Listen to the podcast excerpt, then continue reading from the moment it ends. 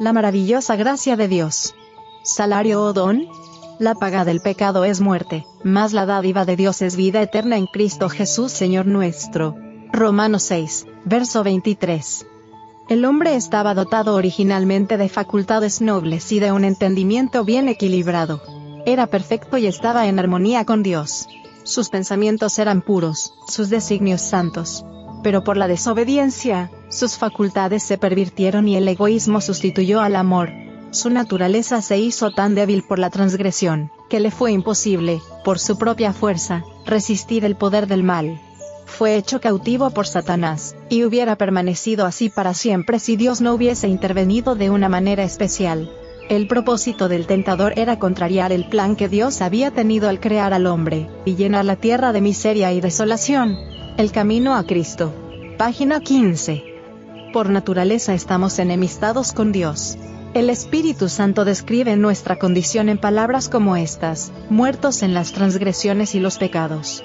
Efesios 2, verso 1. La cabeza toda está ya enferma, el corazón todo desfallecido, no queda ya en él cosa sana. Isaías 1, versos 5 y 6. Estamos enredados fuertemente en los lazos de Satanás, por el cual hemos sido apresados para hacer su voluntad. Segunda de Timoteo capítulo 2, verso 26. Dios quiere sanarnos y libertarnos.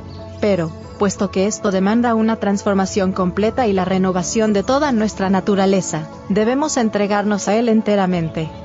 La guerra contra nosotros mismos es la batalla más grande que jamás hayamos tenido. El rendirse a sí mismo, entregando todo a la voluntad de Dios, requiere una lucha, mas para que el alma sea renovada en santidad, debe someterse antes a Dios. Dios no fuerza la voluntad de sus criaturas, él no puede aceptar un homenaje que no se le dé voluntaria e inteligentemente.